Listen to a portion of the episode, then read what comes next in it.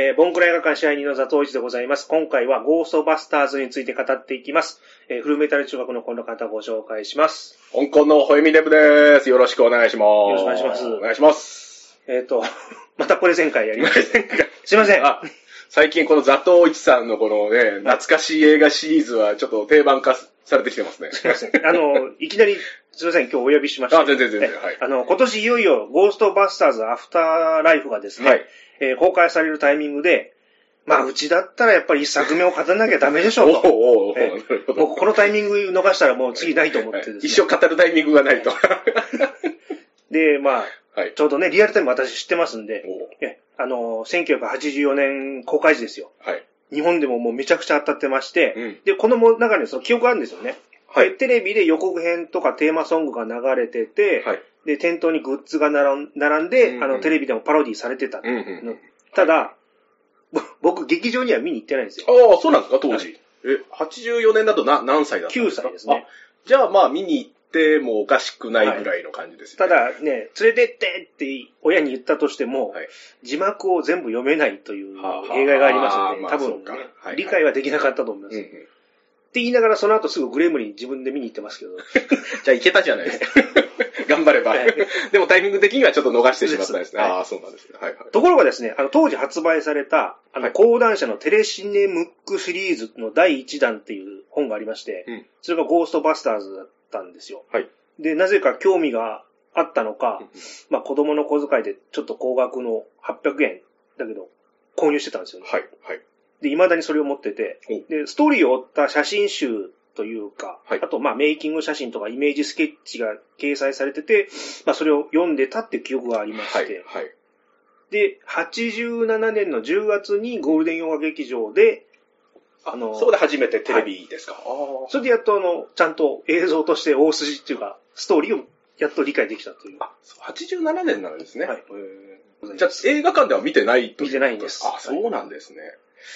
84年だと僕83年生まれなんで1歳なんで全くねその時の記憶はなくて、はいたただテレビでよくやってたイメージありますよね。なんかこの、そう、そうでもないですかねえ、。その後確か、あの、よ日曜洋画劇場とかでもやってたですよね。多分だからその87年以降、多分なんか年に1回ぐらいなんかはゴーストバスターズってやってるようなイメージで。で、子供ながらに、僕も別にその物語を追うというよりも、なんかテレビでついてるのを親が見ていて、で、あとはその、あの曲と、あはいとマシュマロマンのインパクトかなんかで、はい。結構頭にこびりついてるみたいなイメージですよね。あと確かにパロディめちゃめちゃされてません、はい。ましたよね。なんか僕トンネルズとかもなんかパロディやってたかななんて思って、今回調べたら、あんまなんかそれやったっていうことなかったんですけど、もうな皆さんでやってた記憶もないですね。いやあ89年ぐらいにあれやったじゃないですか、パート2。はいはいはい、はい。やりそうな気はするんですけどね。なでもな、調べたらなかったんで、じゃあやってな、やってないんですかね。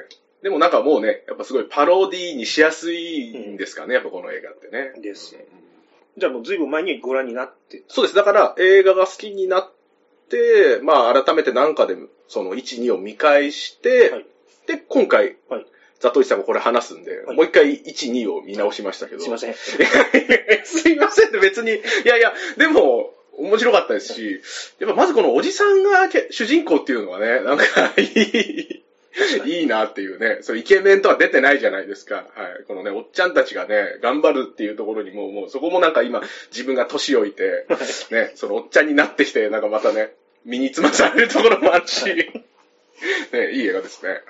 ちなみにあの、えー2016年版はご覧になって、あ、えっ、と、あの、女性チームの、あ、僕見ました、はい。で、意外に僕はそんなに、はい。あのあわ、悪くないなというか、世間ではあんまりなんか、ちょっとい、いまいちというような声があったりしまししたと思うんですよね、当時ね。でどどうでした？ザトイさん。えっと、あの、座組というか、キャスティングは、お、これ面白そうと思って。いい、いいえー。ね、なんかメンバーというか。見たんですけど、え、オリジナルメンバーの扱いが悪い。と思って、ちょっとしか出ないの。ちょっと僕、話忘れたんですけど、あれ、オリジナルの、あの、メンバーって出てるんでしたあの、別の役として、ちょっと出るんですけど、あで、昔ああいう人たちがいたっていう設定なんでしたもう一切関係なく。じゃあもうパラレルワールドみたいな世界なわけなんです。ああ、だから、やっぱゴーストバスターズ好きな人ってやっぱあのオリジナルメンバーの良さもあるじゃないですか。もちろん話の面白さとか、このね、ガジェットの面白さとかはいあり,、ありますけど、やっぱあのキャラクターが出てないって言うとなると、はいえ、ちょっとゴーストバスターズ名乗っていいの感はちょっとありますよもうね。完全にその瞬間、あの、うるさい子さんファンになってしまったという。あ、映画館に見に行ってたんですか？見に行きました 厳しいなぁ。もうめんどくさいファンになってしまったというね。ああ、なるほど。こういうこと言うから、あの、子さんファンというかね、その、おじさんの映画好きはもうめんどくさがられる。昔と違うみたいな。昔は良かった話しだす。あ、あ、このポッドキャスト自体がダメだ。ちょっと、やめ全否定することになりますよ、これ。ボンクラ映画館を。しまった。まあ自爆してしまっいや、でもまあ、そ、それはそれでいいじゃないですか。そういうね、はいそういう、そう批判、批判じゃないですから、はい意見ですからね。はい。た。じゃあ、あの、新作見る前に、あの、お前らちゃんと一作目勉強しろと。はい。でそういうポッドキャストを。うるせえポッドキャストに。嫌だな。ということで、昔語りを。なるほど。お願いしまはい。す。はい。ということで、えー、発端ですね。はい。えー発案と、えー脚本を担当したダン・エイクロイド。5世代にわたって所有しているカナダの、えー農場で育ってるんですけども、うんうん一族ではオカルトに興味を持つ家系だったんですよ。ええなんかちょっと変わってるというか。で、曽祖父が高齢会を開いて、あ、霊を下ろす会ですね。はい、はい。お父さんは心霊術の本を出版している。うんうんで、ダン・エイクロイド自身は少年時代にカトリックの司祭になろうと思ってたんですけども、はい。まあ、もう一つの夢のコメディアンになることを選択しましたと。うんうんコメディ劇団のセカンドシティに入って、はいで、トロントで大勢のキャストと演じるそのアンサンブル技術を磨いてました。うんで、その後にシカゴに移ってビル・マーレーと親しくなって、はいで、その劇団セカンドシティにはあのハロルド・ライミス、うんジョン・ベルーシーもあの参加しています。うんうんで、後に彼らは、あの、映画プロデューサー、ローン・マイケルズが企画したテレビ番組のサタデーナイトライブのレギュラーとなります。ここで、はいそう伝説的な番組ですね。はい。もう超有名なあの、うん番組でございます。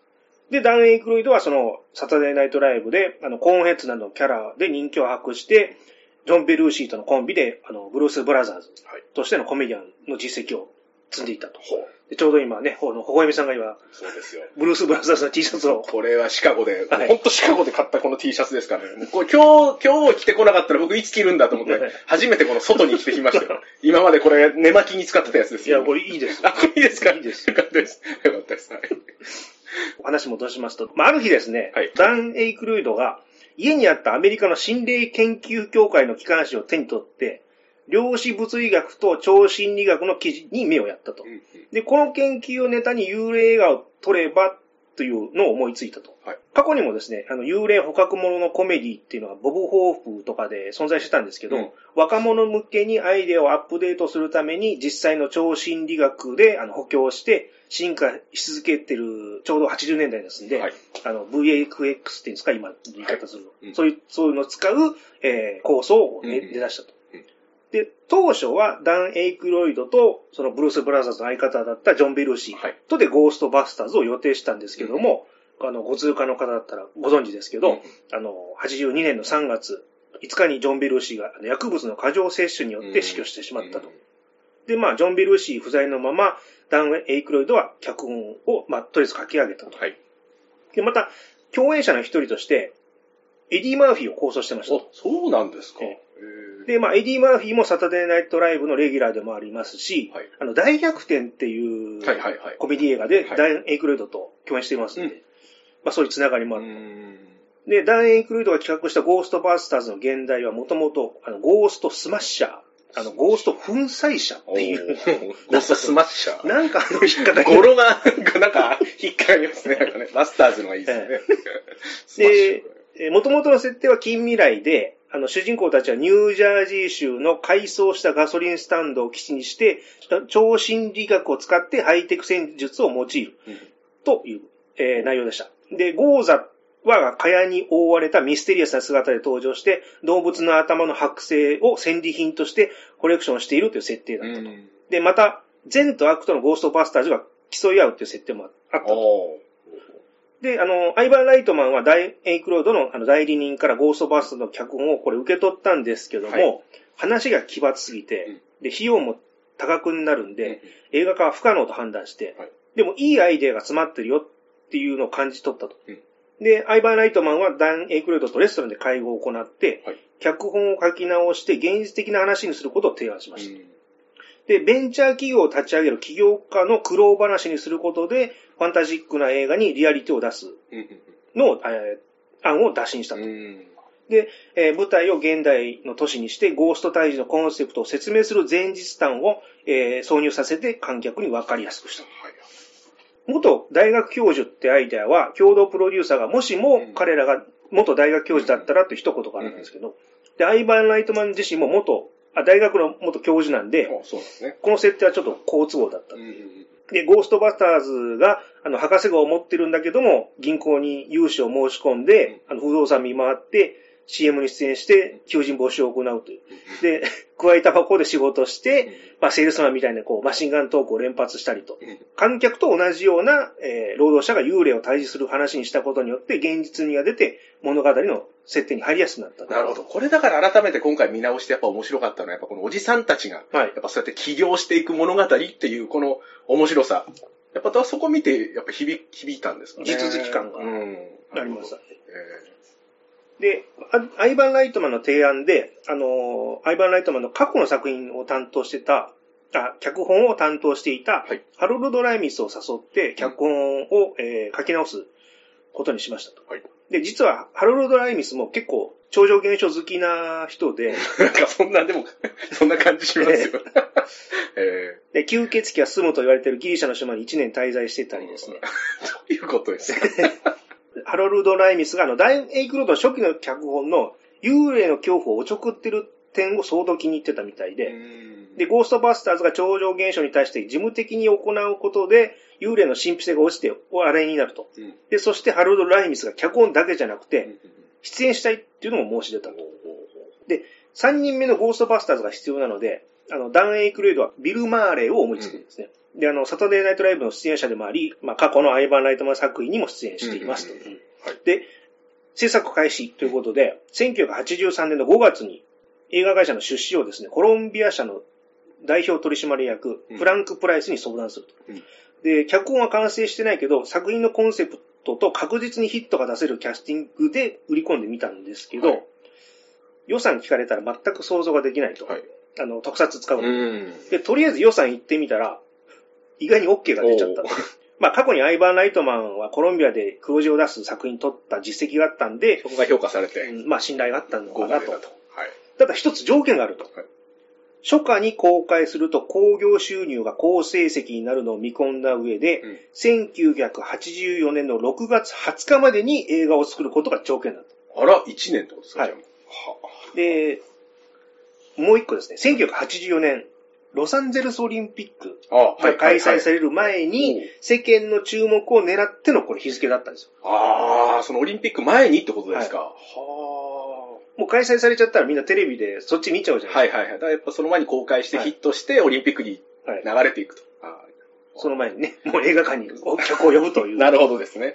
あ、じゃあもう高校のデッドエンドが決まったわけですね、はいこの映画の。はいえっていう、逆算すると、えー締め切り約13ヶ月後といいやー、これはなかなか納期の案件に、映画ですからね、そんな簡単にできる問題じゃないですよね。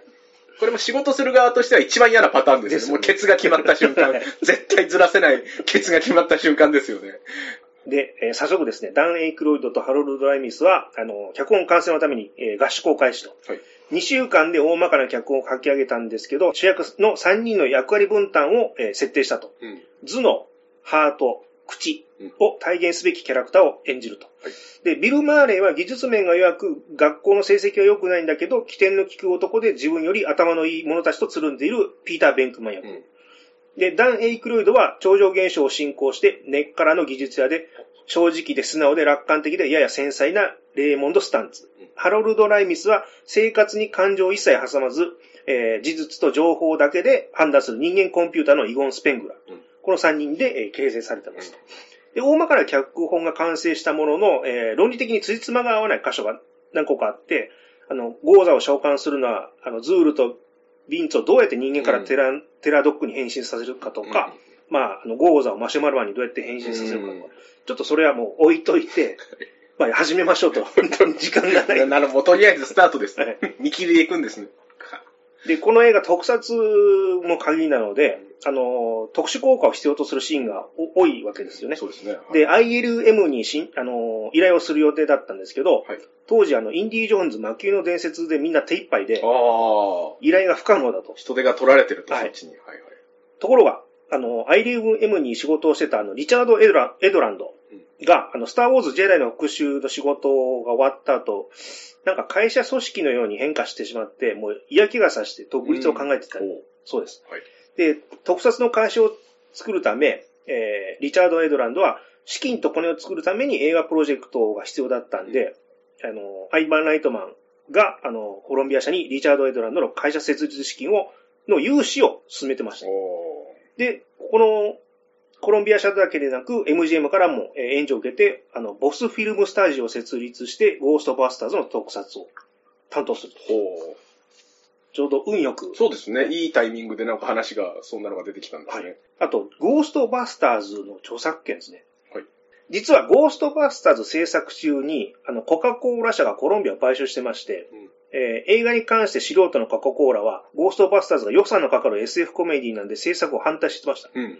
で、コロンビアの理事はこれまで、えー代表取締役のフランク・プライスが黙認してたんですけども、うんコカ・コーラ社が口を出してくるなら自分がいても興味がないと思って、ユリマーサル社の社長に移籍しました。しかし、映画が頓挫しないように、アイバー・ライトマンにマーケティングの権限だけは与えていました。はい。あの、タイトルを予定していたドゴーストバスターズなんですけど、あの、すでにフィルメーションという会社が、あのー制作してました。うん。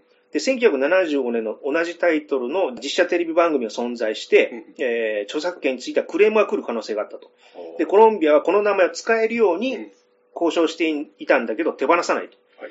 はいえーコカ・コーラ社は撮影で名前が出る箇所は、ゴーストバスターズ、ゴーストブレイカーズの別に別パターンを2度撮影する方法を指示しました。しかし、えーデイナのアパートの前で撮影してみたら、非常に面倒で、400人のエキストラにゴーストバザゴーストバスターズコールをやらせた時に、現場スタッフがもうコロンビアに電話して、群衆の声を聞かせて、早くタイトルを決定しないと取り直しが増えると迫ったと。あ要するにこの何回もこのゴーストバスターズの名前をこのテレコでやんなきゃいけないからと。はあはあはあ。で、フランク・プライスは、うんあの、ユニバーサルの社長に就任したんだけど、ゴーストバスターズの名前の著作権を持っている会社がユニバーサルの子会社だと。おでつまり、名前を譲ることが指示できる立場にいると。その上に行ったってことですね。はい。だから晴れてゴーストバスターズの名前を使える。これもなんか、なかなか巡り合わせというか、えー、やめて正解だったそこでようやく名前はいが正式に使えるようになったんですね。はいあと、共演者ですね。はいえっ、と、アーニー・ハドソン。えー当初予定していたエディ・マーフィー主演の案はですね、ギャラが間に合わないんでが断念しました。で、しかし、一般市民の代表としてウィストン役が必要で、うんアーニー・ハドソンが、えー抜擢されました。はい。で、彼のいることによって技術面や設定の情報を、えー観客に説明することができる。で、オリジナル脚本では、ゴーストバスターズ設立時に、えー関わる元軍人役で、最初の方に登場する予定だったんですけども、うんあの、ビル・マーレのピーター役のキャラクターが弱いと感じて、エディ・マーフィーが演じる予定だったウィストン役のセリフを、えーそっちに移動させたんですよ。んで、そのため、あの、本編の中盤からの登場になる。はあ。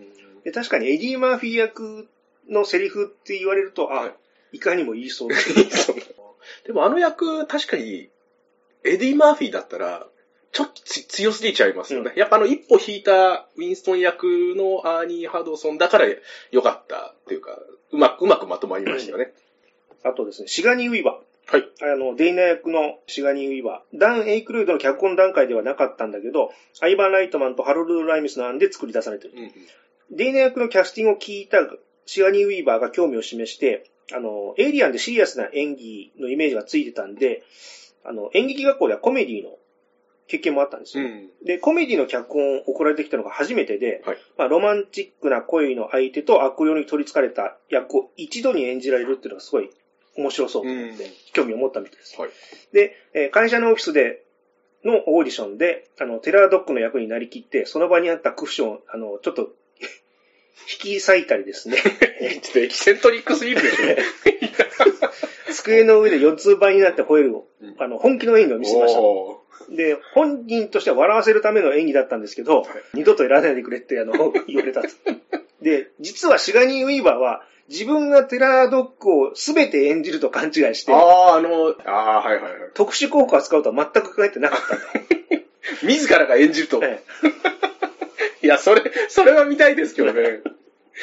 シガニー・ウィーバーってでも結構なんか冗談結構通じる人なのか、昔、あの、エイリアン4の時に、日本に来日した時に、あの、伊集院光の深夜のバカ力っていうラジオにはい、ゲスト出演してるんですよ。えマジですか？そうなんですよ。で、しかもそれが、その時のなんかスペシャルシュウィークかなんかで、あの、伊集院が、あの、縁組、はい遠藤久美子がゲストに来るって言って、はいで、その縁組をびっくりさせる役で、偽縁組みたいな役で、はいシガニー・ウィーバーが出てですね、なんか、偽縁、私は遠藤久美子ですみたいな日本語を言う、言うみたいな。はだからそういう番組に出て、これ多分 YouTube とかに落ちてるんじゃないかな。そう、シガニー・ウィーバーが伊集院のラジオに出たっていうですね。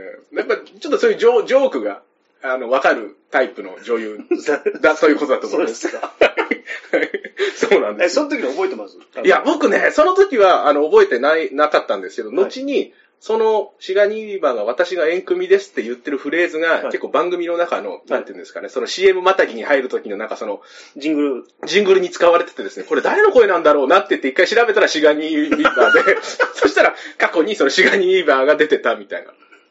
どっかのガイタレなんのかなと思ったら、それがシガニー・ウィーバーで。ひどい。もし、ひどい使い方ですよね。でも確か、あの、伊集院光のあの番組のプロデューサーが永田さんって言って、はい。その永田さんのおじいちゃんがあの永田正一、あ、ラッパの。ラあそうです、はい。ラッパの永田さんの、だからなんか結構その業界の中で結構力があったというか、はい。結構そのなんだろう、なあ、あの長、ラッパの永田さんの孫だみたいな感じで、だから結構その、なんかああいう異端な番組を作っても、はいはいあの結構 OK されてたっていうことだと思いますね。いや、力あっても、シガニー・ウィーバーに縁組って言わしちゃダメでしょ。まあ、それ、まあ、それは、それはそうですけど。まあすごいことしてますねそうなんですよね。やっぱさすがですね。はい失礼しました。ちょっとね、はい脱線しました。で、えーっと、シガニー・ウィーバーとの会話で、あの、アイバー・ナイトマンが、鍵の神、門の神っていう箇所の間が保留されてたんですけど、はいデイナが取り憑かれる方法でこれ解決させようと思いつきます。うんあのこの時の熱演があの構想して、シガニー・ウィーバー演じるデイナ役は物語の重要人物に格上げになります。うんちなみに、えーデイナ役は当初、えー女優やモデル、エイリアンにする設定も考えてたんですけども、まあ、シガニー・ウィーバーの案で、えーミュージシャンに落ち着いたという。うん。あと、その向かいに住んでるニック・モラニスですね。いやーこれはもうやっぱ、影の MVP ですよね、この映画の。あの、出てくると嬉しくなる。嬉しくなりますね。はい、ちょっと得した気になりますね。はい。えーえーっと、ニック・モラニスが演じていた会計士のルイス役はジョン・キャンディを予定してました。はいあの、そのため、あの、絵コンテのルイスのシーンは太った男が描かれてます。うん当初のルイスの役柄は、あの、ジョン・キャンディがカナダのコメディ番組で演じた、えー公職な小ビジネス関係者のキャラクターのような設定にしてました。で、しかし、ジョン・キャンディが似たような役をやりたくなかったらしく、彼から別のキャラクター設定を提案したんだけど、監督と意見が合わず断念。うんで、そこでジョン・キャンディが出演したコメディ番組に彼と共演していたリック・モラニスにルイス役を打診してみました。うんデイナのパーティーに友人ではなくクライアントを招待して、うんあの、費用を交際費で落とすという設定は、あれはニック・モラニス自身のアイデアだと。めちゃくちゃせこいっていうの。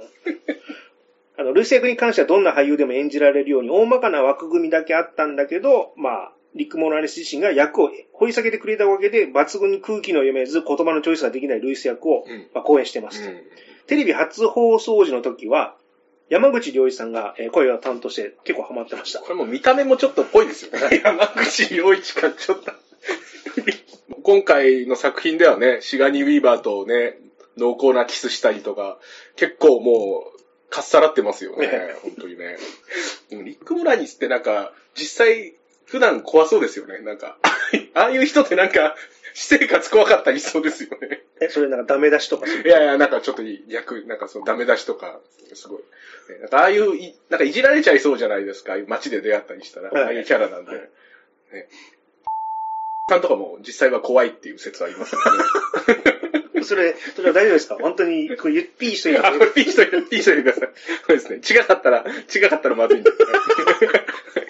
お前、俺は普段温厚だぞもんやろうって怒られてそうそうです、そうです。そんなことじゃないですか？す。怖い怖い。えいいですか？はい、どうぞすいません。映画で有名な、はいえーノーゴーストマークですね。おうあのーお化けに、ま丸書いてお化けに、あの、斜め線があるやつですけど、あれ、ダン・エイクルードの大学時代の友人の、えー友人が、まあ、コンセプトスケッチを、えー書いてもらったと。うん。初期のイラストの中にゴーストバスターズの会社のロゴも存在してたんですけど、はいあの、シーツをかぶった古典的なゴーストが、その斜め線の入った赤い丸の中にデザインしてあったんですね。で、それをアイバーナイトマンのスタッフのマイケル・シーグロスが参考にして、改良してあのロゴが誕生したと。うん。で、ちなみに日本版、はい日本版のマークは、日本の道路標識と合わせて斜め線がオリジナルと反転してます。あ、そうなんですか？はい。あら、だからそれ古い本とか見ると、あ、本当に反転してるっていうのを。まあ、当時はそうだったんですね。はいええ面白い。あと、プロトンパックですね。あの、ゴーストバスターズたちが背負う機材。うんあの、ダン・エイクルードの構想では、ゴーストバスターズは、大前提は汚れ仕事と。うん。で、他の誰もやりたがらないきつい仕事で、廃棄物処理のような工場作業っぽい視点で考えたと。うん。で、装置の見た目は、あの、消毒液噴霧器みたいなうん。ものを思いつく。うんで、幽霊が持つ負のエクトプラズムを中和する設定で、初期アイデアでは、あの歩兵用ライフルのような棒ではなくて、魔法の杖に似た、えー粒子噴出装置だった。うん。で、手首にくくりつけて狙いを定める仕組みだった。で、バックパックの重さは約14キロで、バッテリーをつけると約23キロになります。で、中性脂肪の先のストロボライトを埋め込んで光を放って、撮影後その先に VFX を加工すうるという。スタント撮影時には、あの、軽量パックも使用されてましたと。で、音に関して水しぶきのようで電気的に聞こえるイメージで加工している。うん。で、ビル・マーレー用、ダン・エイクルード用と、あの、パターンをうん。変えてるらしいです。あと、ゴーストトラップってあの、幽霊捕獲器ですね。はい、ああ、ありますね。はいありますね。えー初期デザインでは、あの、開閉式の蓋がなく、吸引用の狭い穴があったと。うん。で、ハンドルのアイデアはカーリングの石からあの拝借しています。うん。で、ゴーストを捕獲すると煙が出てたんだけど、えー煙を発する液体に浸した布を中に入れて撮影してるという。あと、PKE メーターっていうのは、ハロルド・ライメスが持っている霊的エネルギーを探知するための計測器ですね。で、元はあの、ハンドル付きの電気靴磨き機をベースにして特小道具として作りましたと。で、なぜかジョー・カーペンター監督のゼイリブで通信機としてこれが使用されているといあそうだね。同じものがですか？へう、え。な謎のい、や、なんか嬉しいですね。謎の使い回しをしてます。ゼリブと、ああ、嬉しい情報です、これは。はい。えーっと、あとなんだっけ。エクト1。あの、別名エクトモビル。あの、真っ白な車です、車はいはいエクトはエクトプラズムの略で、1959年型のクラシックカー、えーキャタラックメテオを救急車仕様に改造した車と。で、これく車はあの、コロンビア映画の撮影セットに置きっぱなしになってて、それを改造したものなんですけど、ダン・エイクロイドが脚本段階からすでに、あの、これもう設定されてました。で、最初の案では車の形状を自由に変えて、えー警察からの追跡を逃げるなど、ファンタジー色の強い設定だったということです。で、あの、装飾も真っ黒の予定だったんですけども、まあ、夜の撮影で見えづらいという撮影監督の判断でボツとなって、あの、真っ白に変更になりました。で、独特のサイレンの音は、氷のうなり声を逆回転させたもの。で、元は、あの、救急車なんで、ストレッチャーがプロトンパックを置く台になってます。車に、あの、スキャナーがついていて、警官が、あの、駐車違反の切符をフロントガラスに置くと燃えるシーン、設定もあったんですけど、えーカットされました。やっぱこの、いいですね。このやっぱゴーストバスターズの出てくるこのね、道具とか、やっぱこういう車とかの、なんかこのリリアル感、本当にゴーストを退治する人たちっていうのは、ああいうの、ああいうのを使ってそうだな感がやっぱ、いいですよね。はい。えーっと、オニオンヘッド。はい。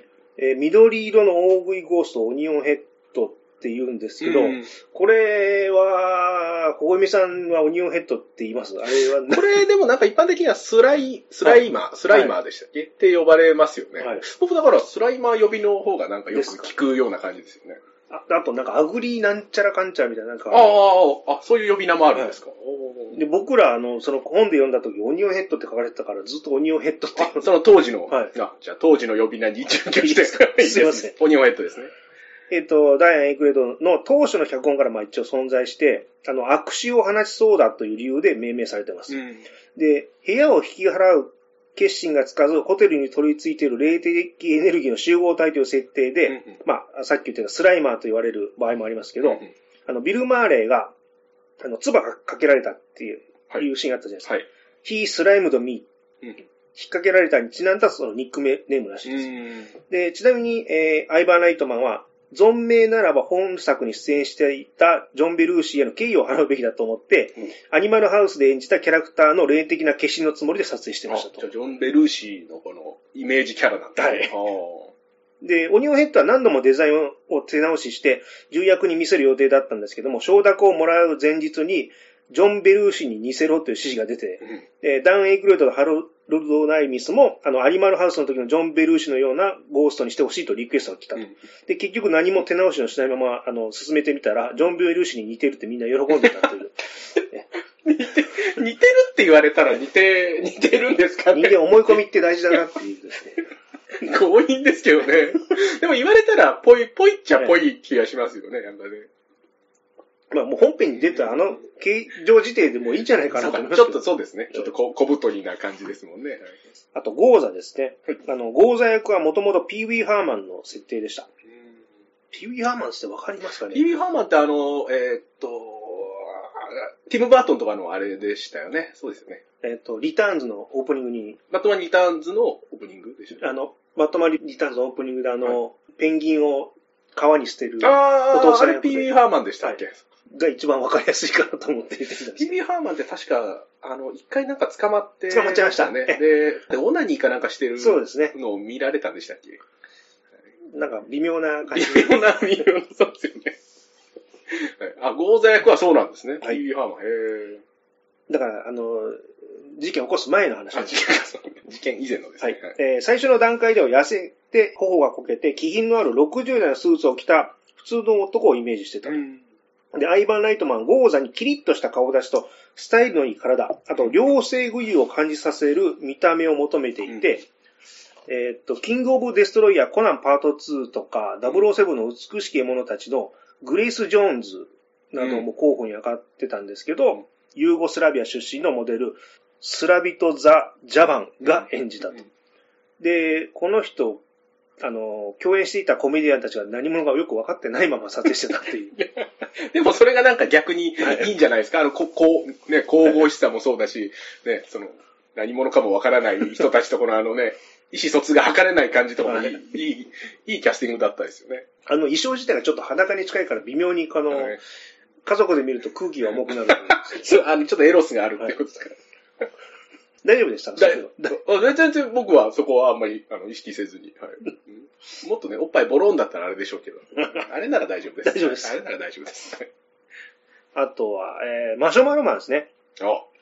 えっ、と、マシュマロマンもダン・エイクロイドの脚本から、えー創作されたもので、はい。えっ、と、ミシュランマンとか、えーピルズベリー・ドゥーボーイのような企業のシンボルキャラクターを欲していて、ステイパフ社のマシュマロマンというアイデアを持っていると。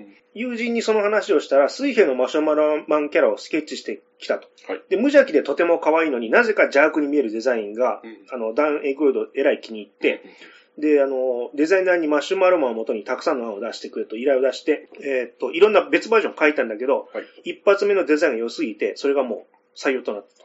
で、あれ、本編だとマシュマロマンってすごいニューヨークの街をゆっくり歩くじゃないですか。そうですね、はい。で、着ぐるみを着たスーツアクターがテストで歩いてみたんですけど、はい。通常のスピードだと元気いっぱいに歩く姿がバカバカしすぎて、はあ、バカバカしく見えて、はい。えあの、アイバーナイトマンもクライマックスが台無しだって、これをショック受けてたんですけど、はい。あの、ハイスピードカメラで撮影することによって、はい。通常の速度で再生すると、スローモーションで歩く巨人の演出が成功してるんですよね。だから、ああ、あの、ちょっとのっしのしとくるあの感じいいですよね。あれ普通の速度だったらもう 確かに。台無しっていそううか。なるほど。ああ。でも印象的ですよね。あの夜のニューヨークにね、あのノッシの人、マシュマロマンが歩いてくるシーンって、やっぱこの映画の中でも一番この、あ上がるシーンでかもしれないですよね。で、あの、初登場のショットで、あの、建物の影から頭部が見えるシーンがあはい。るじゃないですか。はい。画面手前の建物はブレードランナーの時のミニチュアをリサイクルしてる。ああ、そうなんですか。はいへえ地球に優し地球に優しい。いい。よくわかんないですけど、いですね。ブレードランナーとかゼーリブとか、この80年代の映画が。みんなちゃんと使い回してるよっていう。いいですね。S、SDGs。SDGs 言うんですか今は ね。よく知らないですけど。今の時代をね、ちゃんとね。全部燃やしたらいいんですよ。いや、もう、もう。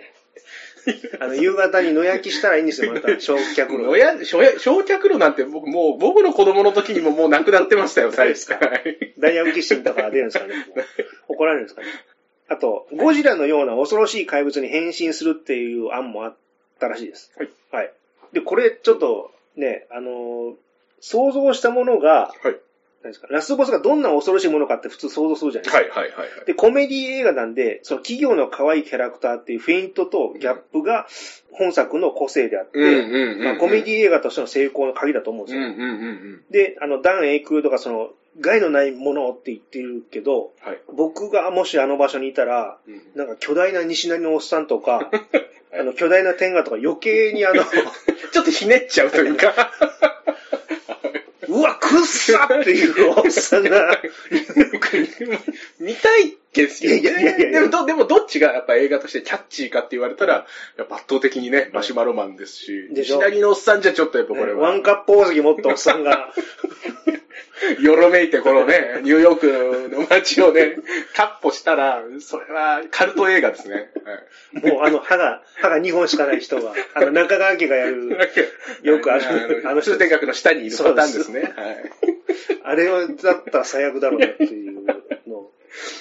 逆にね、害のないものって考えても、え、子犬とかひよことか考えたんですけど、それもちょっとそれだと逆にまあちょっとあり、ありふれちゃってるってなると、やっぱだほんと絶妙なキャラクターをやっぱあれ、ね、ラスボスにしましたよね。これほんとこの映画の正解というか、ここですよね、やっぱりね。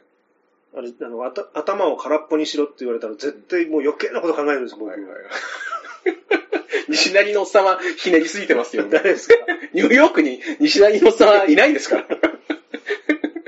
どうやってそれを呼ぶかっていう問題にもなりますからね。はいで子供の時これ真剣に考えてはい、折り鶴っていうのを考えたんですよ。あー。燃えやすいかなるあ、でも折り鶴とかでしょうね。やっぱそういう、それありな。はい。で先がほら、とんがってるから、やっぱりちょっと危ないなっていう。何を真面目に考えてるあこれ面白いかもしれないですね何、何だったらいいかっていうのは、このね。はい。あと、マシュマロマンが爆発した後、ビルの下に大きな水平の帽子が落ちるシーンがあったんですけど、これカットされてます。おーあの、DVD とかの特典で削除シーンとして残ってるんですけど、うん。めちゃくちゃ安っぽいんで、あ、これカットして正解だったと思いました。あと、ニューヨーク中に落ちてくるマシュマロマンの残骸は、あの、はい。メントール入りのシェービングクリームだったそうです。ニューヨークといえば、キングコング、あの、エメリヒバンゴジラうん、クローバーフィールドなど、うん。えー巨大生物に襲われることが多すぎだよなっていう、ふと思ってですね。壊しがいのある街ってことですよね、やっぱね。なんでだろうってふと思ったんですけど。いやいや、でもやっぱ一番映えるんでしょうね。やっぱこのね、ニューヨークのこの摩天楼を破壊するっていうのはね。はいはいでまあ、そう言われたらゴジラだってそうじゃんっていう、あ、すいませんっていう。東京もそうじゃないですかって。はいそうですよ。東京他にね、日本だったらどこ壊すってなるとやっぱ東京ぐらいしかないんですよね。あと、取材、主題歌ですね。ああ、これもう。ご機嫌なナンバーもうやっぱごき、この映画もこれですね。曲の良さ。はい。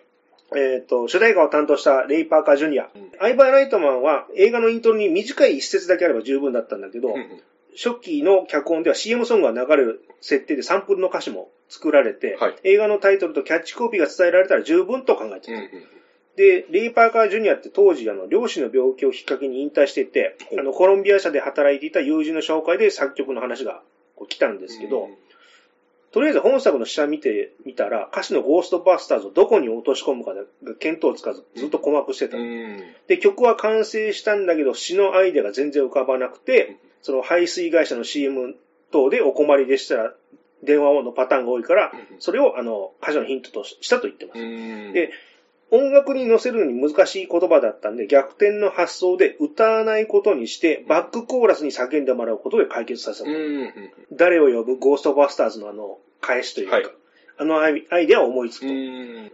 で、この曲の評判が良くてレコードにするべきだと提案されて、まだ一節しかできてなかったんで、あの、レイ・パーカー・ジュニアあかなり焦ってたという。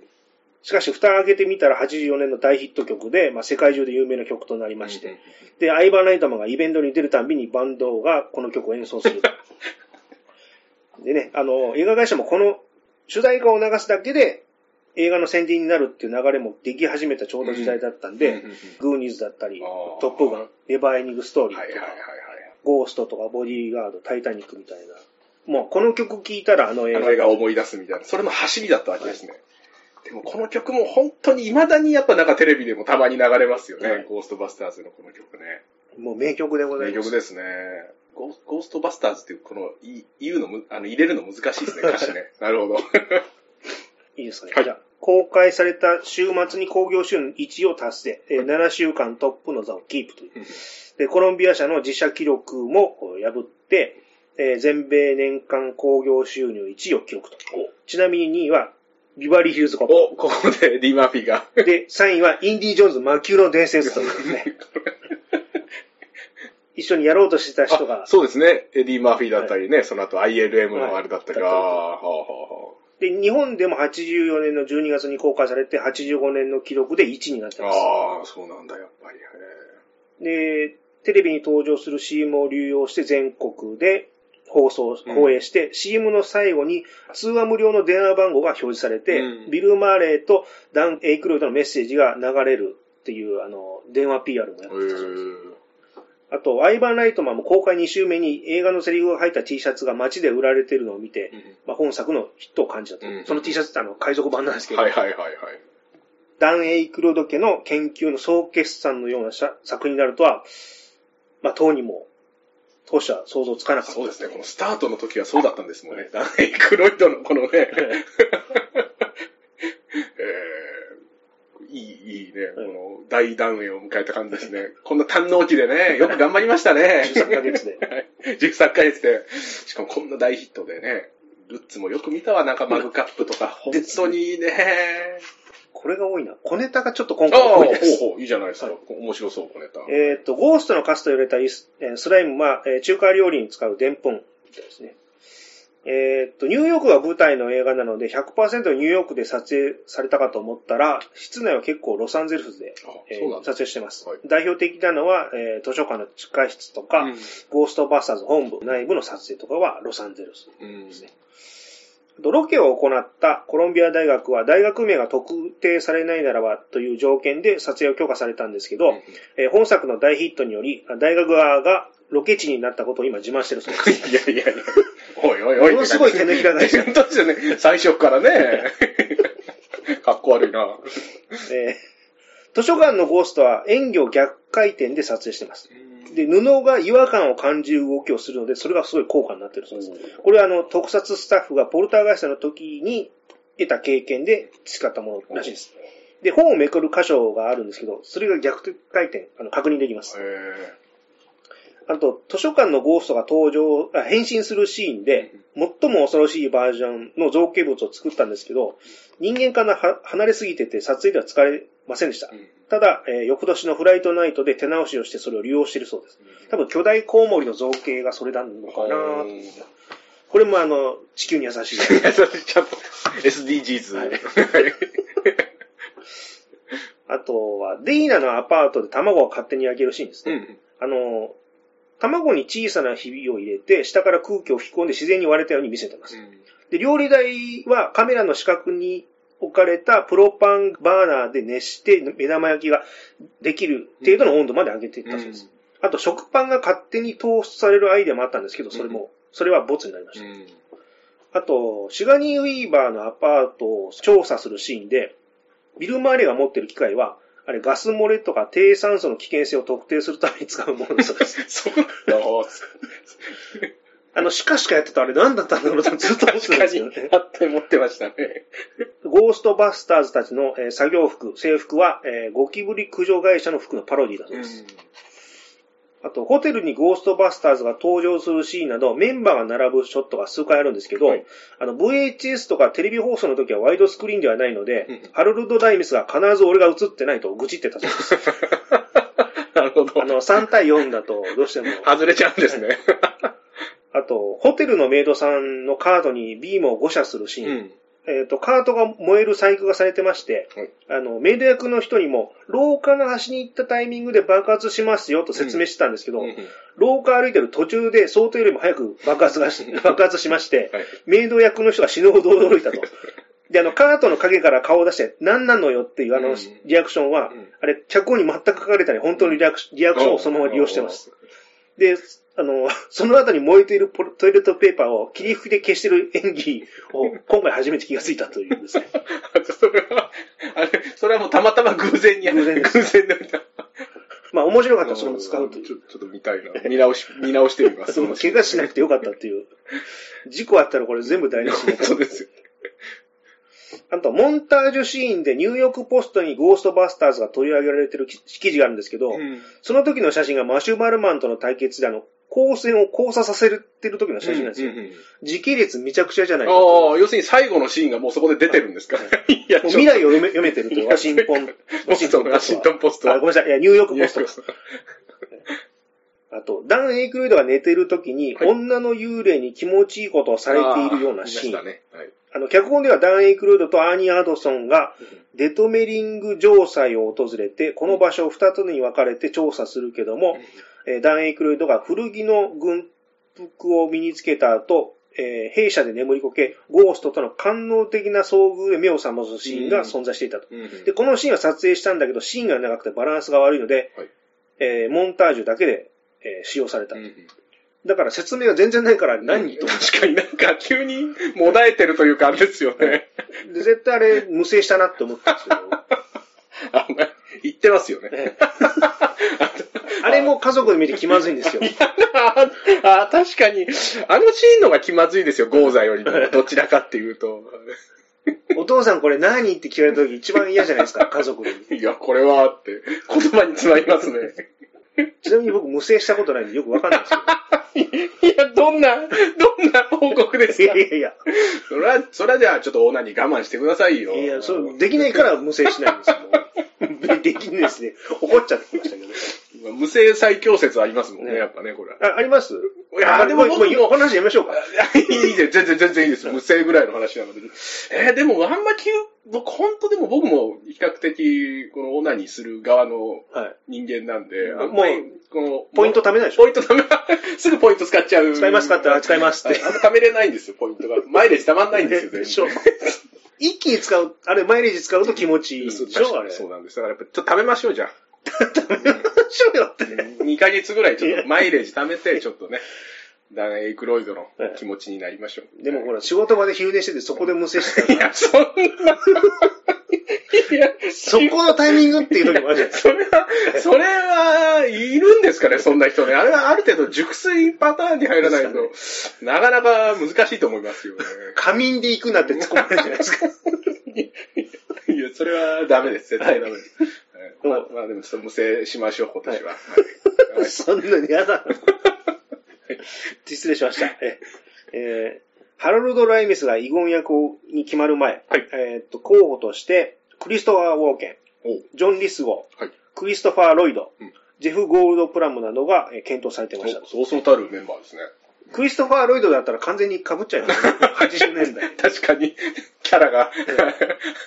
お化け倒してタイムスリップして、もう何が何だかわかんないし。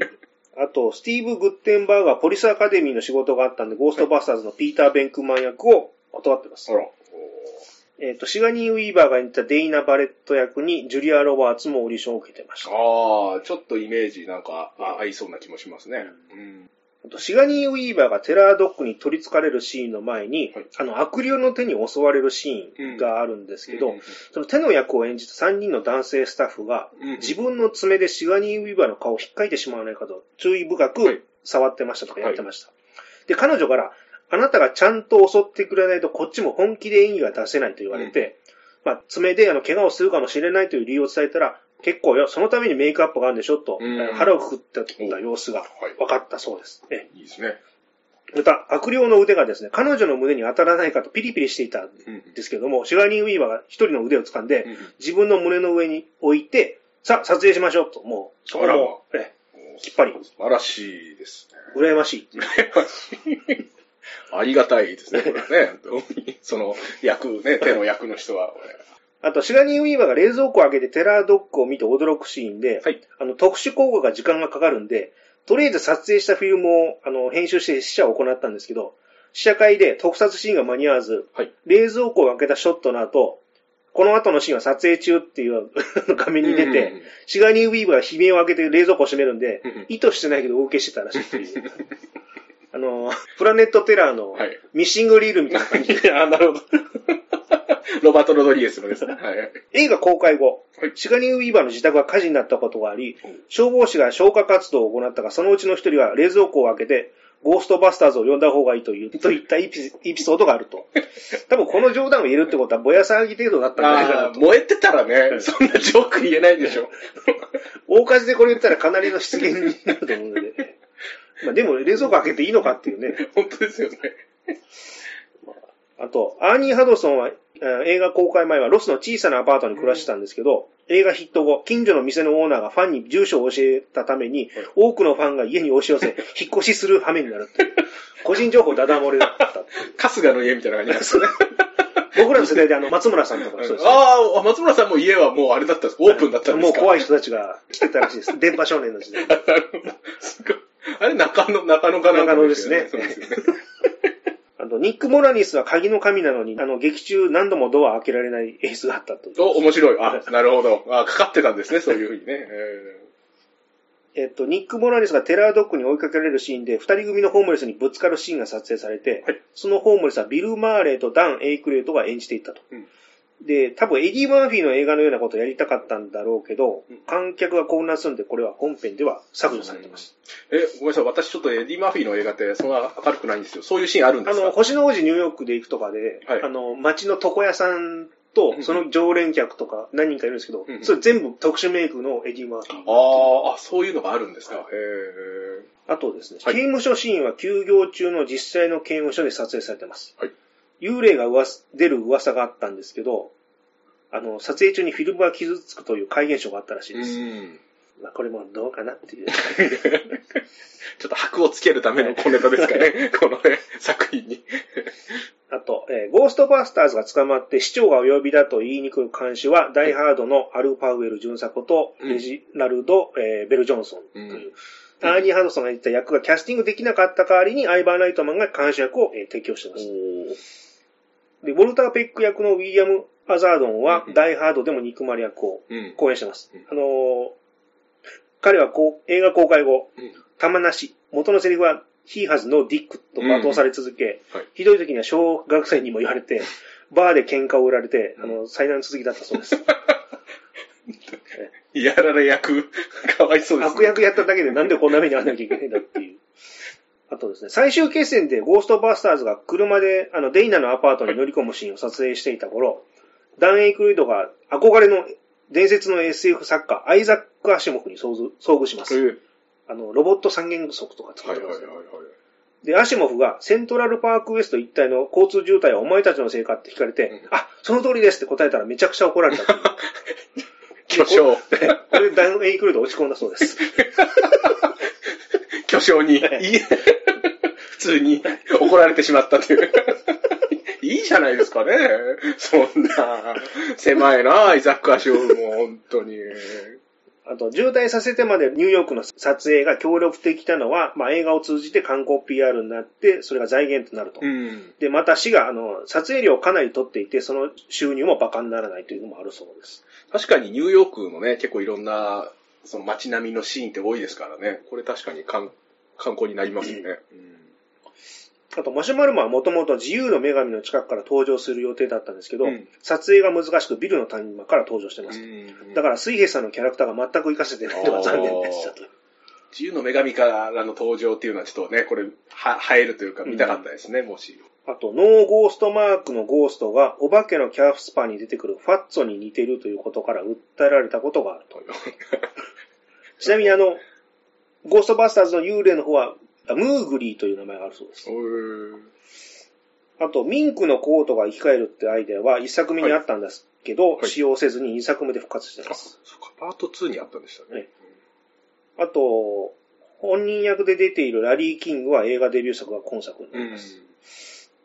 えー、コカ・コーラ社がコロンビアを買収したので、ダン・エイクレイドが車をメンテナンスしている脇にダイエット航空があったり、うんシガニー・ウィーバーの家の冷蔵庫にコカ・コーラがあざとく置いてありますという。あ、そんなあざとかったですかね。よーく見えるところにああ、ります。あとですね、これすごいなと思ったのは、シガニー・ウィーバーがタクシーを降りて、自分の部屋で怪現象が起こる間に、紙袋に入っている野菜が、カットごとにセロリやレタスに変わっている。しかも置いた向きも繋がってないという全然もう。全然でも見てるときに気づかなかったですよね。こんなことネットで言ってる人いるんですけど、これすごいなと思って、よく見てんなと思って。あと、シガニー・ウィーバーが冷蔵庫を開けて叫ぶシーンで、冷蔵庫を開けた時と閉める時とで、うんボトルの数が違う。いや、おそうなんだ細かい細かい。あと、シガニー・ウィーバーが買い物から帰った後、ゴーストバスターズの CM の後にも、えー、ステイパフ社のマシュマロの CM を出す予定だったんだけど、それはなくなってました。うんあと、直後のシガニー・ウィーバーのアパートで、卵が勝手に開けるシーンはい。はい。の、卵の隣に、あの、ステイパフ社のマシュマロマンがデザインされたマシュマロのパックが置いてあうるんです。ーん。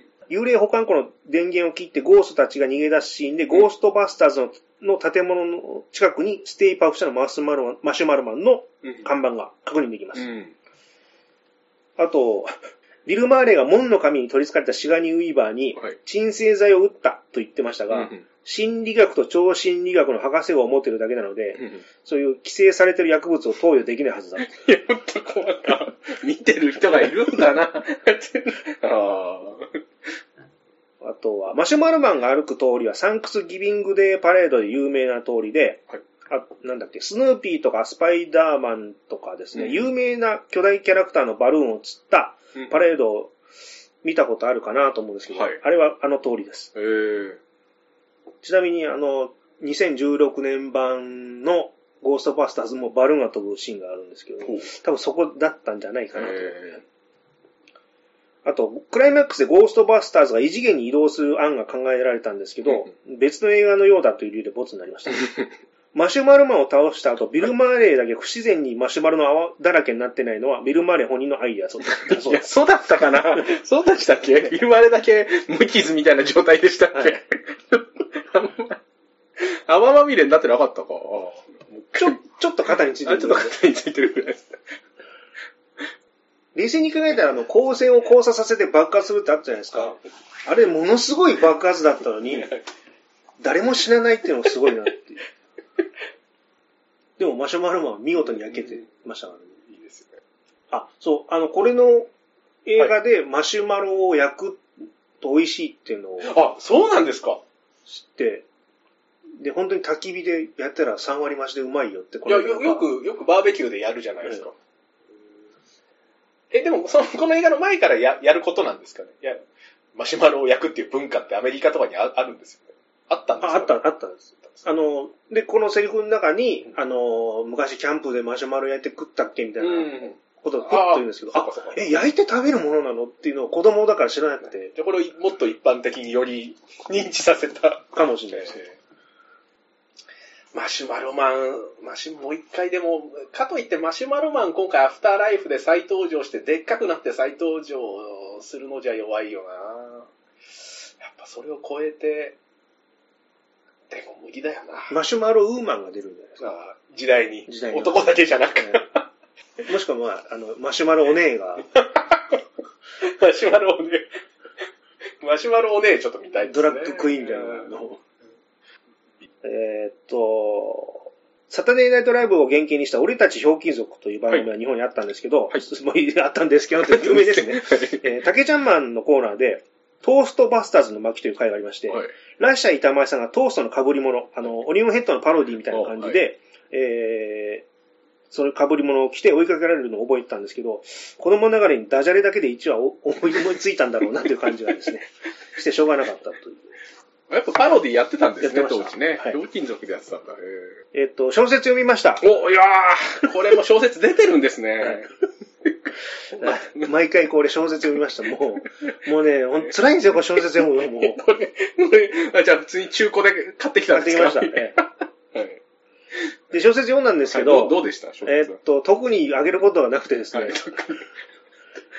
うーんなまあ、一個ぐらい。あ一個これ面白いもなんともないですよね。はいあの、イゴンがですね、はいゴーストの貯蔵庫もいくつかは限界があるんで、もう一つ建設する必要があると述べてます。はいはい。また、心霊エネルギーを人類に有益なエネルギーに転換させる方法も検討していたと。うん S、SDGs みたいなことを考えていた。これ、もう以上です。ちょっと、ちょっと、あ、あとはじゃあもう原作、もうある意味もうほぼその通りってことなんでかね。。そうですすねあ、あの、オープニングのあの、なんか投資テストみたいなのやってたはい女の子とデートの約束してたじゃないですか。あー、あの、ビル・マーレーが。ははいいはいはい。あの後もちょいちょい小説では、あの、あー、あの子出てくるんですか？出てくるんですけどはいはい。特に面白い展開でもなかったんで、一生懸命ページ数増やすために、あの、その、はい作家さんが書き足してる書き足したんだなっていうのを。いやーこれ毎回これ小説読むのも大変ですね、これね。ザトシさん必ず読むじゃないですか、一応。あの、理想としては、はい脚本家がノベライズしてくれて、それを翻訳するのが一番最高なんですけど、もしくは原作があって。ゴーストバスターズの場合多分だから映画の後に作ってる感じですよね、きっとね。ああ、そういうことか。だから一番面白みがないんですね、そういう。この間のレオンと一緒に。はいでも一応押さえとかないとと、い毎回読んでるんですね。はいお疲れ様です。すいません。じゃあまとめに入ります。おおはいはいはい。まあ、アイバー・ライトマンの助言通りですね、はいあの企業物語にすることによって、まあ、現実世界との地続きで物語に入り込めるんで、観客にも分かりやすい設定だったのかなとはいはい思います。あの、ゴーストバスターズが CM を出したことによって、じゃんじゃん電話が鳴って、まあ、そんなバカなと思うんですけど、うん意外に超常現象の話になると、誰も信じてくれない。うん。相談するところがないという顧客の要望の隙間を狙ったビジネスアイデアが成功してて、なんか今見るとガイアの夜明けっぽいな。うんうん。企業ものですよね、はい本当に。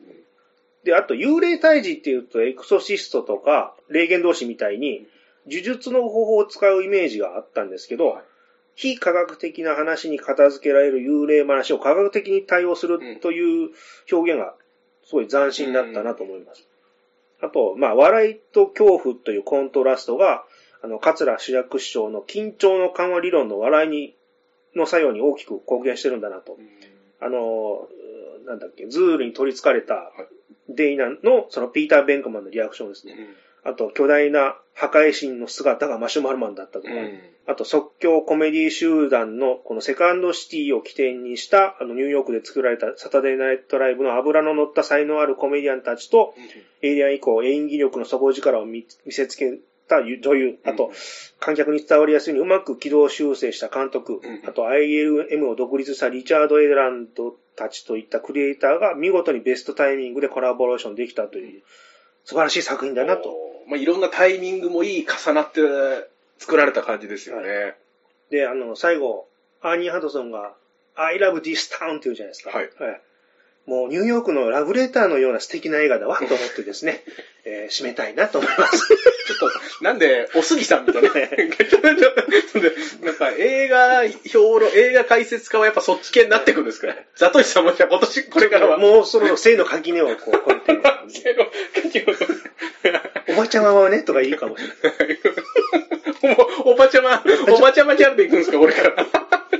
最近、あの、コポリのおばちゃまを真似する人いなくなっちゃって。いや、あかつてはね、あの、鶴ちゃんとかやって鶴太ましたよね。郎さんがね、やってましたけど。まさか今、小森のおばちゃまのモノマネ、今日そういえばモノマネ珍しくやってなかったんですねこの最後に小森のおばちゃまの。今年はあまりふざけないでしょうかなと。いやいやいや。それ自体がふざけてるよって言われますね。あ、そうだ、今回銃の話、はい。銃の話してないですよね。ああ、ああ、銃の話、そうですね。ええ銃、銃、今回出てます？銃は。出てないのでやりました。いや、特になかった。そうですね、今日は銃コーナーなかったですね。ああ、そうか、そうか。すいません。じゃあちょっとあ話しましょうか。はい。ゴーストバスターズアフターライブ。お新作ですね。えーっと、本当は去年の秋ぐらいに公開される予定が、はい。まあコロナの影響なんでしょうけど、あの、延期して、うん。2022年の2月についに、えー新作公開されます、で、これまでパート3の話は何度出てもうん2点3点して消えてしまって、で、2014年に、あの、ハロルド・ライミスが亡くなってしまって、うんオリジナルメンバーで続編が作られることはもうないだろうとはい。思ってました。しかし、アイバン・ライトマンの息子、ジェイソー・ライトマンが監督し、欠かせない役者たちも参加すると聞いて、ちょっと期待を膨らませております。でね、ジェイソー・ライトマンっていうと、そうですね。ね、えージュノとか、マイレージライ、マイライフとか、はいヤングアダルトみたいな、やたら社会派というわけでもなく、絶妙なバランスで、大衆向けに作られるはい作品が多いかなと。で、ダン・エイクレド一族のオカルト好きの血筋から生まれたこのゴーストバスターズが、うん今度はアイバン・ライトマンの家で、親子でうん。映画監督になって、そのバトンが託されたゴーストバスターズっていう、うんそのメタ構造というか、その設定が面白いな。はいはい。で、本作の予告編を見る限り、ハロルド・ライミスが演じたイゴンの祖父から孫への家業を継ぐ話になってるんで、その家業ものみたいなはいはい、はい。話になるのかなそのき起用されたものがね、そのゴーストバスターズがさらにそこを継がれていくっていう感じになって。ちなみに、あの、ジェイソン・ライトマン、ゴーストバスターズの撮影現場にもいてたらしくて、ああ、え、あ、そうなんですか？はい映画に出そうと思ったんですけど、はい最初のテイクを怖がって撮り直しができなくて、うん本編では使ってなかったらしいです。でも現場にはいたわけですね。ただですね、ゴーストバスターズ2で、はいあの、ゴーストバスターズがパーティーの盛り上げやっていうんですかね、ええうん。あのバイトしてる時に、あんたたちペテン師だろ、パパが言ってたっていう嫌な子供いたじゃないですか。うん、ああれがジェイソン・ライトマンだったと。そうなんで、出てるんですね、はい2の方に。へあとキン、キンダーガードンコップのクライマックスで、あの、生徒を避難させたはずの学校に隠れて、えー彼女と父くり合ってる少年もジェイソン・ライトマンという。あ、結構出てるんですね、ちょこちょこその、はい。ちなみにこれ人生の初キッスだったらしいです。キンダーガートンコップの撮影が。あと、まあ、アイバン・ライトマン自体は一作目を振り返った時に、今の技術が当時あれば本物らしくもっとできたのにと言ったんですけど、はいまあね、この現代のゴーストバスター、現代でゴーストバスターズが作られた時にどれだけの効果が出るかちょっと期待したいなと。あと、イゴンの孫が活躍する予告を見る限り分かってるけども、はい。もしかしてそのおばあちゃんは、アニーポッツなのかな？なんて。ああ。あれは2では結構いい感じ。あ、ワンで、ワンでいい感じだったんですけど、あワンでいい感じかツーでツーでリック・モラニスの方に、あ、そうか。2はそうなってたんでしたね。そうかそうかそうか。またも、より戻したのかなとか、ちょっと勝手に思ってるんですけど。あと、テラードッグが出るってことは、ゴーザが出るってことですかだいだいぶだからこの1を結構この、はいなんていうんですかね、そのまま踏襲してきてる物語になるわけなんですかね。かななんて。ただ、一個不安なのが、はいなぜお正月映画として配給しなかったのか。ちょっとずれ、ね、はい季節的には。実は1も2もお正月映画なんですよ。日本では。ええあ、じゃあそうなると、やっぱ今回のね、はい一応正統派の続編であれば、はい。お正月映画でやってくれるのがベストでしたよね。まあ、コロナの影響だから、まあ、しょうがないんだろうな、っていうことで、それが唯一の、はいザトウシさんの中のはい引っかかるところ。外さないでね。そうないですね空振りだったら怖いんでやめて。ね。いや、これ、でも、なんかもうね、あ向こうでは公開されてて、評判もなかなかいいという、詳しくは調べてないんですけど、評判はいい良さげな感じですし、やっぱジェイソン・ライトマン、僕監督は結構やっぱ、ね、さっきおっしゃってたように結構人間ドラマにも定評がある監督だと思うので、その人が、やっぱこの父の物語を継いで、この続編パート3になるんですかね、ある意味、を撮るっていうのは、これは絶対に、あの、お面白くなる要素しかないなと思ってますし、あとやっぱこの、ね、ハロルド・ライミスの孫っていうこの設定、はいやっぱ、ゴーストバスターズ1、2を見てわかるのは、やっぱハロルド・ライミスというこのキャラクターが結構重しになるじゃないですか。はいあのキャラクターがきちっとしてるから、まあ、ある意味この対ゴーストとかへのこの説得力とかも増すっていう。やっぱあの人のキャラクターが、の孫っていうのが、これやっぱゴーストバスターズファンからしたら絶対に響きますよね。キャスティングの、キャスティングで言うのであれば、ちょっと僕も、はい。今回出る人をちょっと調べてきたら、はい。あの、孫役で、えーフィン・ウォルフ・ハードさんっていうこの男、男の子の役。はい。彼は、あの、結構ストレンジャーシングスとかドラマの、はい。あとあの、イット、はい。イットのあの、えーリメイク版の映画とかで、えー出てる子なんですけど、はいこのイットで出てくる彼のはメガネのキャラなんですよね。メガネの少年のキャラなんですけど、これ明らかにやっぱ見るとハロード・ライミスの子供の時っぽい感じがするので、やっぱりこの辺のキャスティングのうまさ。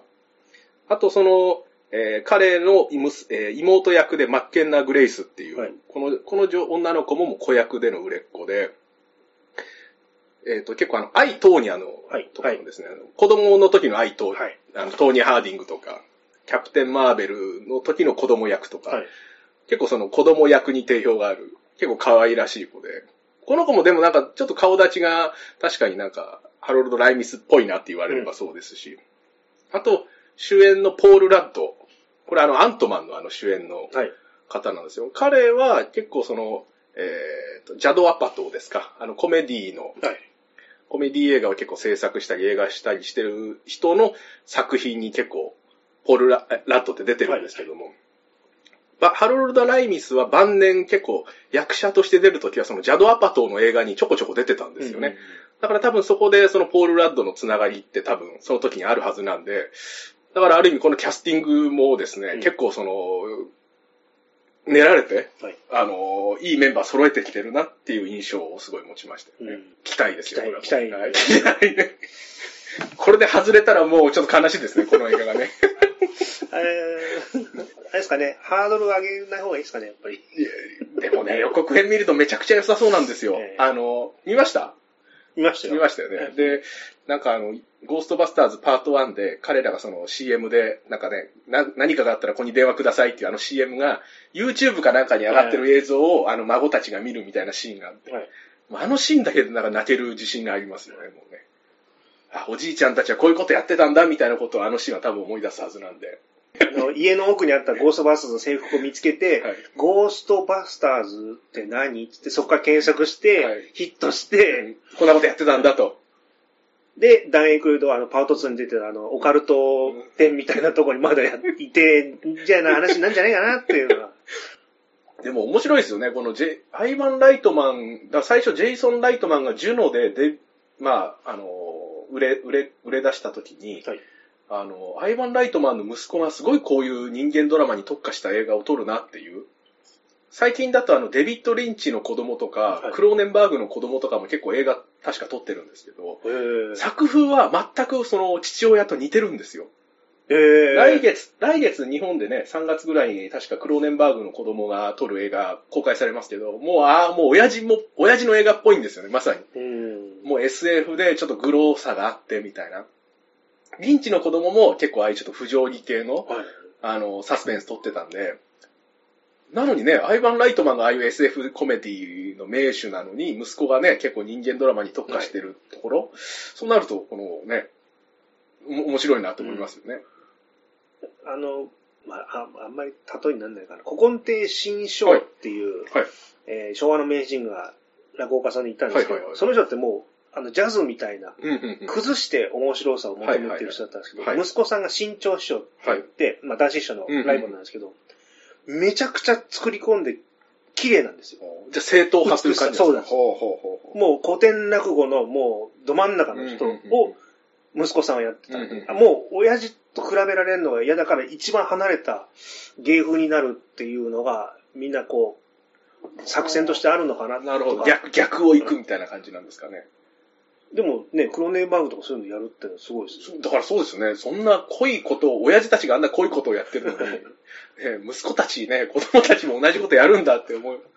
ね、だからね、ジェイソン・ライトマンの方がはいやってることはなんかわかり、わかる感じがするんですけど、うんまあ親父とは違うことで表現をしていこうという。ただもうね、チャンスがあるうちにうん親父のやった偉業をちょっと俺も継ぎたいという。アイバーライトマンってまだ存命です。元全然元気で。ですすよね。だって現場の真横にいたらしいですから。あ、あ このアフターライフのですか？あ、いいね。何その、あの、嬉しいのかめんどくさいのかようわかんない助監督っていう。助監、助監の動きしてたんですかね？いや、あ、これはいいですね。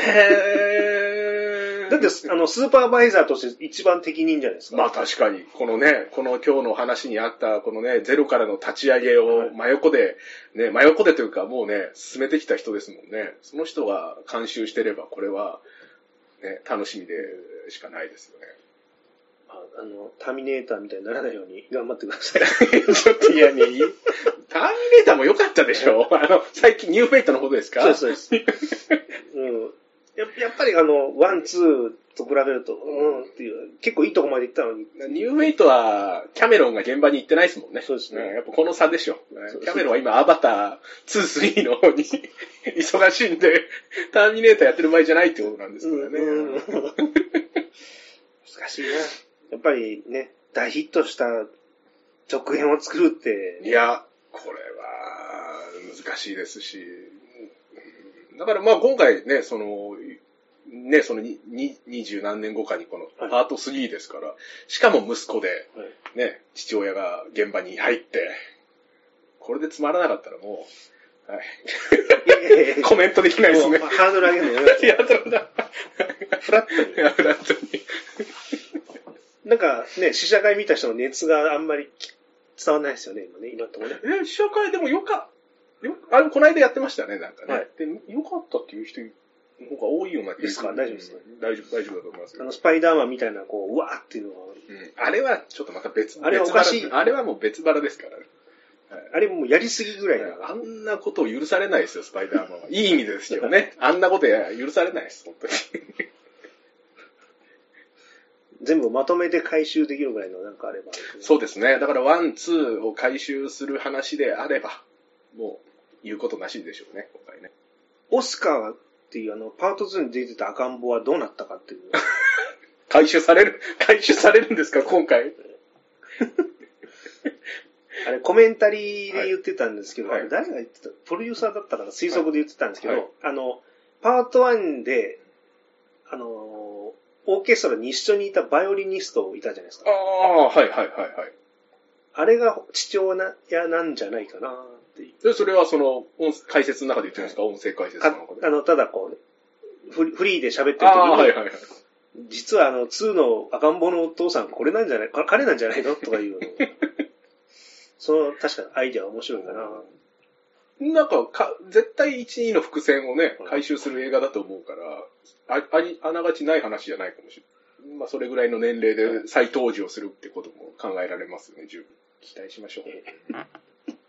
あと、ラスボス、またマシュマロマンだから、マシュマロマンも予告編に出てますよね。はいちょっとあの、ちっちゃい感じで。だからやっぱこのゴ、僕ゴ、ゴーストバスター2見たときに、2はやっぱこのボスが弱いんですよね。はい。はい。この圧倒的に。だからやっぱ1のマシュマロマンのインパクトに勝るものを今回だから、アフターライフでどう出す、出すかですよね。で、場所がニューヨークとかではないのかなああ、そうか。確かにちょっと田舎だったじゃないでか。そうですすね。だからそこももうどうかなっていうのはありますよね。うんどっちに行くんだろう？そう田舎から都会へ行くのか、逆に田舎に来るのか。来るのか。だだから、そこだよないや、でも街で、街で戦ってほしいな。いや、そうなんですね。やっぱゴーストバスターズっていうのは、やっぱあの街の中でゴーストが出てきて戦うこの面白さなんで、それをね、ああいうちょっとこう、ちょっと田舎の荒野とかで、あそこでゴーストと戦うっていうだけだと、ちょっとそこは弱、弱そうな気がしますよね。やってくれるでしょあちなみにニューヨークって行かれたことう。いや、ニューヨークは行ったことないし、これニューヨーク、私、あの、アメリカ行きたいところ、都市、ベスト3があって、はいロサンゼルスとシカゴとニューヨーク行こうと必ず思ってて、シカゴとロサンゼルスは行ったんで、はい。ニューヨークはもうコロナが落ち着いたら必ず行って、またちょっとロケ地巡りしてくるんで、ちょっとまた報告会、ちょっとこのボンクラ映画館でやらせてください。ニューヨーク、ニューヨーク編。はい。ニューヨークなんてもう、ね、映画の、ね、まあそうそうやっぱロケ地めちゃくちゃあるじゃないですか、そうね。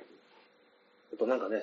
そうですね。いや、僕も一応言いたいことは言え、言ったかな。まあ、あと、あ、そうですね。あと、ハロルド・ライミスってその後に撮った恋はデジャブとか、アナライズ・ユー、アナライズ・ミーとか、結構監督としていいのを。結構撮ってますよね。面白いですよ。うん。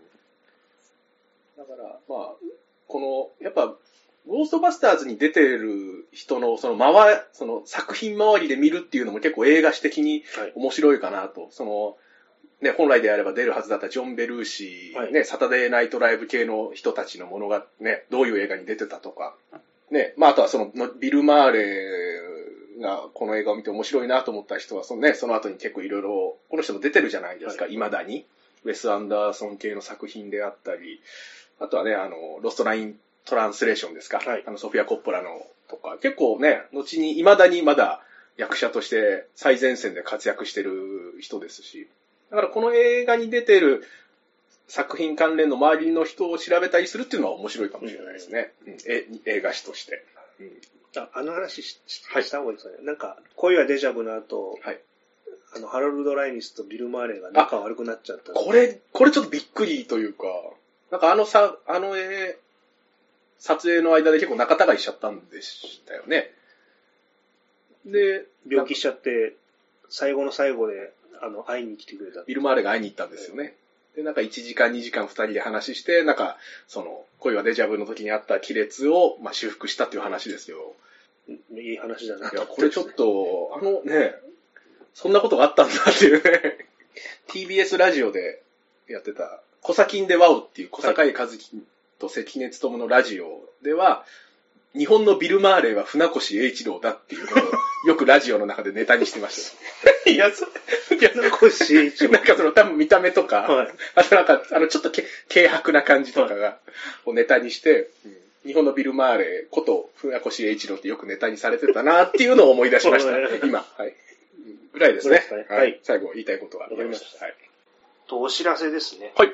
あのーもうぼちぼちダメ作の、えーメールも、えー募集しようかなと思っております。今年もやるわけですね。はいダメ作。はいはいはいはい。えっ、と、まあ、ツイッターとか見ていただければ、あのータイミングを多分言うと思うので。うんはいあと、あれだな、ホームページのメールは、メールはこちらっていうアイコンから、あの、送ってください。ちょっとですね、あの、メールの送り先変えたので、昔のあのツイートから引用してやろうとすると、もう届かない可能性があるので、じゃあ新しいところから入ってくださいという形で。これは自分の中で思う、世間からはあんまり評価されてないけど、自分は名作だと思うものを紹介する。はいでよろしかったですかね。はい。あじゃあぜひね、はいあの、お便りどしどし。はい。はい。長文じゃなくていいですよね。あ、もう、はい、長文でも長文じゃなくてもいいですね。はいもうイーストウッドのあの新作ぐらいの距離感でお願いしまあす。もう2さらっと時間超えとかもういいんで。あとなんだっけな。あ、あと、ハッシュタグボンクラ映画館とかであのツイートしていただけると嬉しいな、なんて。えーインスタでもそうですけど、え感想は一応見見ますけど、えあなんかリアクションあると嬉しいなっていう。それだけでそうですすね。感想があるとはい、ちょっとモチベーションになるよという形ですかね。あと、ホームページ上の、なんかあの、商品とかのクリック経由で、なんか商品買っていただくとはい、嬉しいなっていうのもちょっと、小銭がちょっと落ちるかな。ザトイチさんの懐が温まると。はいえお金じゃないけども、はいまあ何かあれば、なんか、落としてくんないかなよろしくお願いししますってね。そうすると、あれですよ、あの、豪華ゲストが呼べるという。お、なるほど。これはじゃあもうクラウドファウンディングするしかないんじゃないですか？そうするとまたずっと続けなきゃいけないっていう、この難しさ。まあもしあれならってことですからね。はいはい気が、気が向そういう気が向いたら。大事ですね、はいそういうのもね。はいですすいません。ということで、はいえっと、新作に期待して、はい。あの、多分、ま、多分収録間に合うと思うんですけど、あ本当ですか？の、金曜ロードショーでやってると思うんでね、パート1を。じゃあ、みんなで見て盛り上がって、新新作見。て、で、これをもう聞いてもらって、はいはい。っていう感じに、え楽しみですね。SDGs になればいいな。とりとりあえず入れたみたいな。時代と寝る男ですね、本当に。